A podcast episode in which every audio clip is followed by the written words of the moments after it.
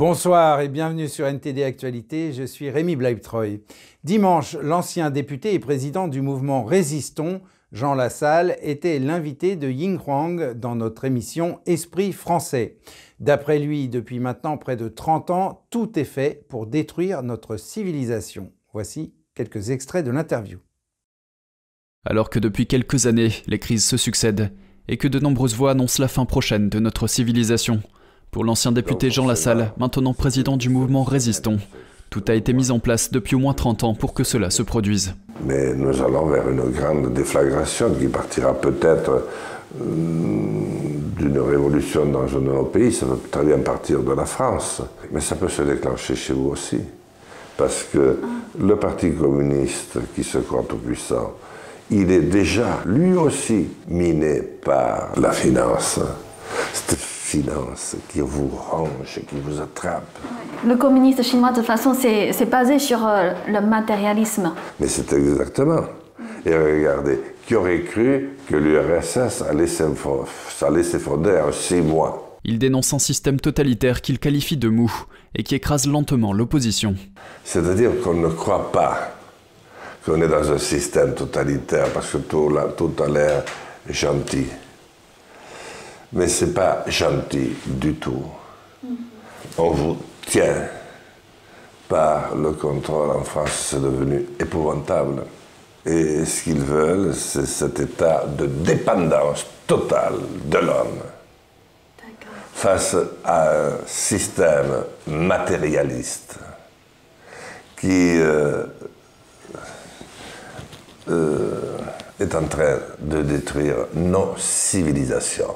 Il constate qu'en France, certains services publics essentiels, tels que la santé, ont d'ores et déjà été dévastés par la politique gouvernementale. Et aujourd'hui, nous avons des femmes sur mon territoire, dont j'étais député il y a quatre mois encore, qui sont à euh, 3 heures, 3 heures et demie de route de l'hôpital de Pau. À tel point que celles dont on pense qu'elles pourraient avoir un problème, on les amène à Pau dans un hôtel. Et on leur dit, comme ça vous serez sur place le jour où vous devrez accoucher. On s'est rendu compte que c'était trop cher, donc on ne le fait plus non plus. Ce qui fait que la plupart, la moitié au moins, des enfants naissent sur le bord des routes. Ensuite, euh, il y avait les soins d'urgence. Ils ont tous été démantelés. Et c'est la même chose, si vous blessez, si vous êtes mal, vous n'avez plus de soins d'urgence de proximité, donc vous êtes obligé de faire des kilomètres. L'intolérable, c'est la fermeture des maternités. Vous pensez qu'on a mis des grilles avec des cadenas un pays, un territoire qui ne permet plus à ses enfants de naître, qui empêche ses mamans, leurs mamans, de les mettre au monde, un pays qui est promis à la mort. Au début de l'épidémie de Covid, Macron avait annoncé l'ouverture de milliers de lits d'hôpitaux, assurant que la santé n'a pas de prix. Pourtant, en 2020, plus de 5700 lits d'hospitalisation complète ont été fermés, et pas moins de 4300 en 2021. Et la première ministre écossaise Nicola Sturgeon a déclaré lundi qu'un second référendum sur l'indépendance aura lieu en octobre de l'année prochaine si la plus haute cour de justice britannique l'approuve. S'exprimant lors de la conférence du Parti national écossais à Aberdeen, Sturgeon a plaidé en faveur d'une Écosse indépendante. Que ce soit les conservateurs ou les travaillistes, les travaillistes ou les conservateurs, ce n'est pas nous qui décidons. Nos votes ne déterminent pas qui va occuper le numéro 10. Pour l'Écosse, le problème n'est pas seulement quel parti est au pouvoir à Westminster, le problème c'est Westminster. Demain, la Cour suprême britannique entamera l'audition des arguments visant à autoriser un vote de sécession sans l'approbation de la Première ministre Liz Truss et de son gouvernement. Lors d'un vote en 2014 validé par le gouvernement, les Écossais ont rejeté l'indépendance avec une majorité de 55% contre 45. Sturgeon fait valoir que les électeurs ont soutenu les partis indépendantistes lors des élections à Holyrood l'année dernière et qu'il y avait une volonté de présenter un projet de loi visant à organiser un référendum. La première ministre affirme qu'elle respectera la décision du tribunal. Et la Russie a bombardé Kiev et d'autres villes d'Ukraine à l'heure de pointe ce lundi matin. Les frappes ont tué des civils et détruit des infrastructures. D'après le président russe, les bombardements font suite à l'explosion d'un pont russe d'une importance stratégique. Voici les détails. Des explosions ont secoué la capitale ukrainienne Kiev ce lundi 10 octobre, ainsi que les villes de Lviv, Ternopil et Dnipro. Une épaisse fumée a été vue s'élevant de le centre de Kiev après plusieurs fortes explosions.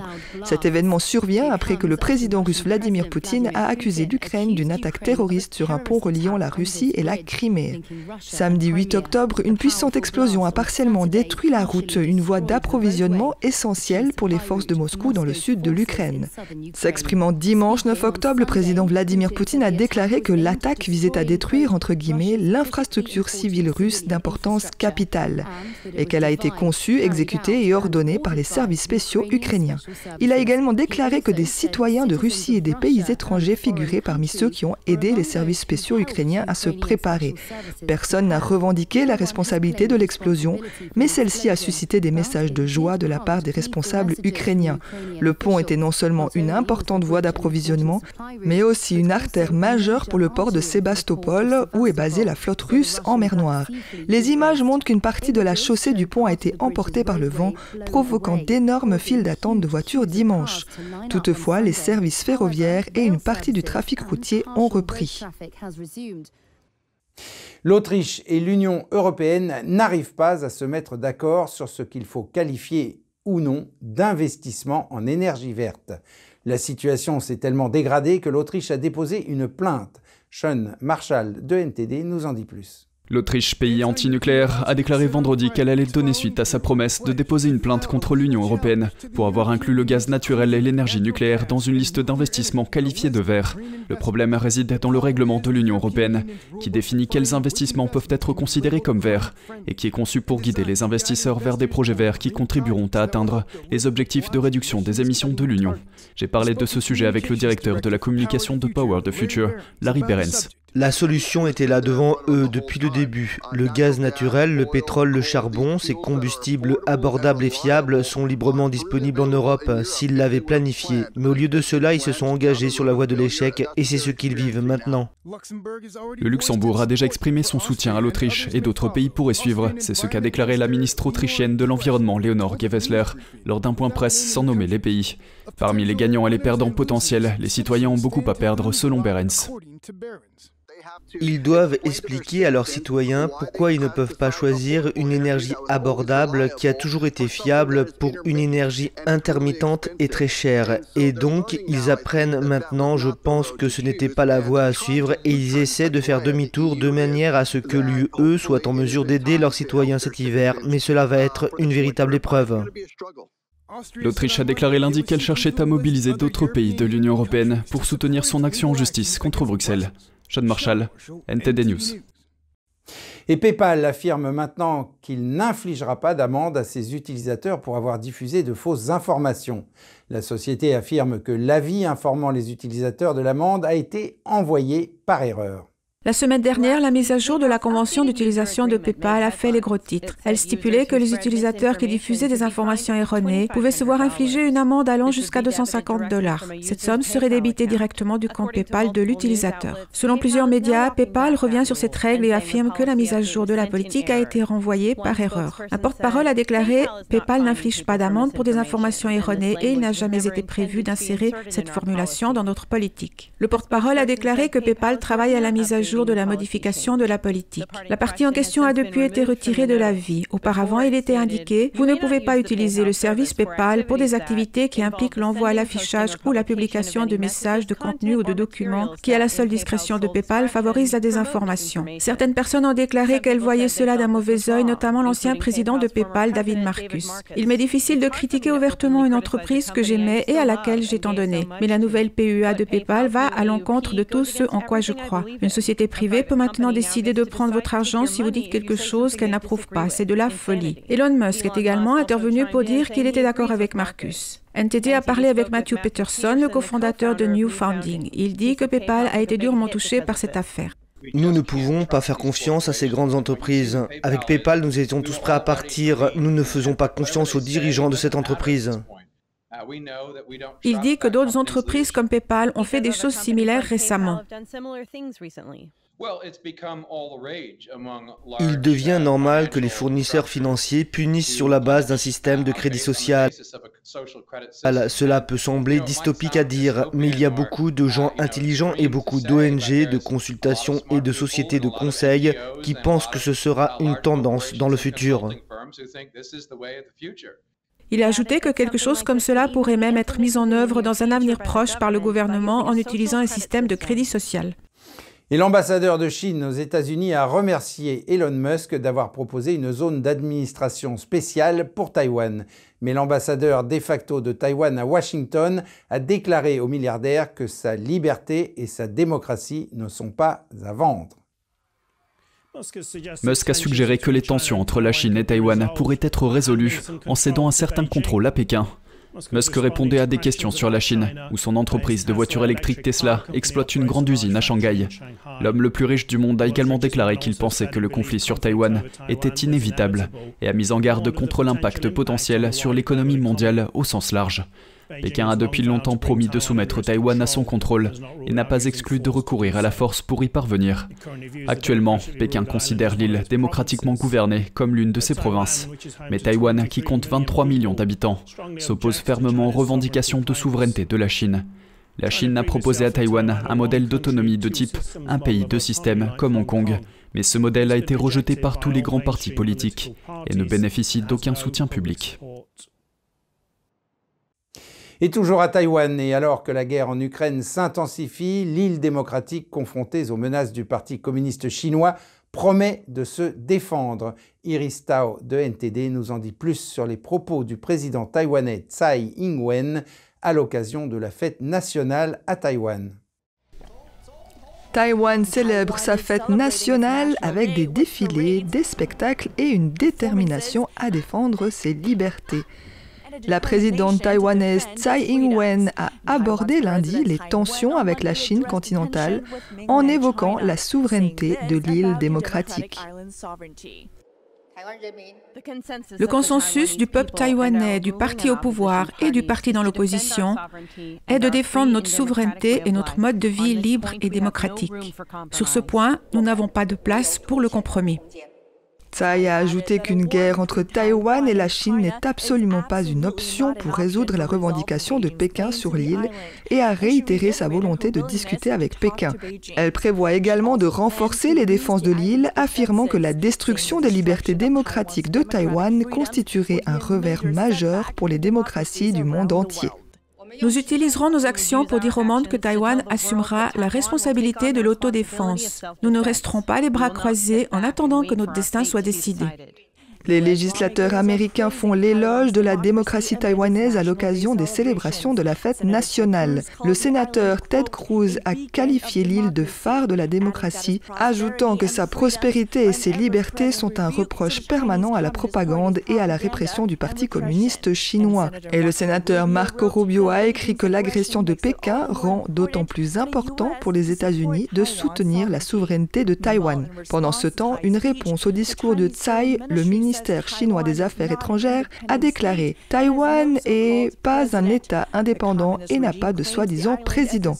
Le régime communiste revendique l'île comme sienne et a intensifié les menaces militaires à son encontre après la visite de la présidente de la Chambre des représentants des États-Unis, Nancy Pelosi, sur l'île en août. Et la Corée du Nord affirme que la série de tests de missiles effectués récemment visait à simuler une attaque nucléaire contre la Corée du Sud. L'agence de presse d'État KCNA a parlé d'un avertissement après que les forces sud-coréennes et américaines ont effectué des exercices navals à grande échelle. Le leader Kim Jong-un aurait dirigé des exercices d'unité d'opération tactique nucléaire au cours des deux dernières semaines, impliquant des missiles balistiques avec des ogives nucléaires factices. Le but, selon KCNA, est de délivrer un message fort de dissuasion de guerre. L'agence a rapporté que les différents tests ont simulé le ciblage d'installations de commandement militaire dans le sud, la frappe de ports principaux et la neutralisation d'aéroports. Elle cite également les propos de Kim Jong-un. Même si l'ennemi continue de parler de dialogue et de négociation, nous n'avons rien à discuter et nous ne ressentons pas le besoin de le faire. La Corée du Nord a tiré deux autres missiles balistiques dimanche selon des responsables de Séoul et de Tokyo, portant le total des tirs à 7 depuis le 25 septembre. Les États-Unis et la Corée du Sud ont récemment organisé des exercices navals conjoints, dont un impliquant un porte-avions américain vendredi, un jour après que le Sud ait envoyé des avions de chasse en représailles à un exercice de bombardement aérien nord-coréen. Les responsables américains et sud-coréens disent qu'il y a des signes que le Nord pourrait bientôt faire exploser un dispositif nucléaire dans les tunnels souterrains d'un site d'essai nucléaire qui a été officiellement fermé en 2018. Et la police irlandaise enquête toujours sur les causes de l'explosion massive qui a tué 10 personnes samedi, mais elle considère pour l'instant qu'il s'agit d'un accident tragique.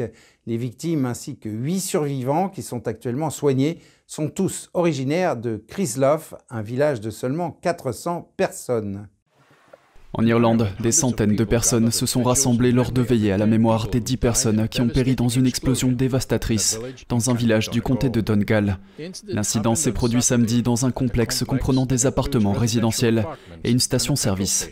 Toutes les victimes, dont une fillette de 5 ans et son père, étaient originaires de Chrysloff, un petit village d'environ 400 personnes. Tout le monde est très proche dans la communauté. Ce sont tous des gens qui font leurs courses dans les magasins locaux. Les enfants vont dans les mêmes écoles, les gens participent dans les mêmes associations, ils vont à la même église. La communauté va être sévèrement touchée par ce cas. Selon la police irlandaise, un homme d'une vingtaine d'années se trouve toujours dans un état critique dans un hôpital de Dublin. Cette autre personne continue de recevoir des soins à l'hôpital et sont dans un état stable.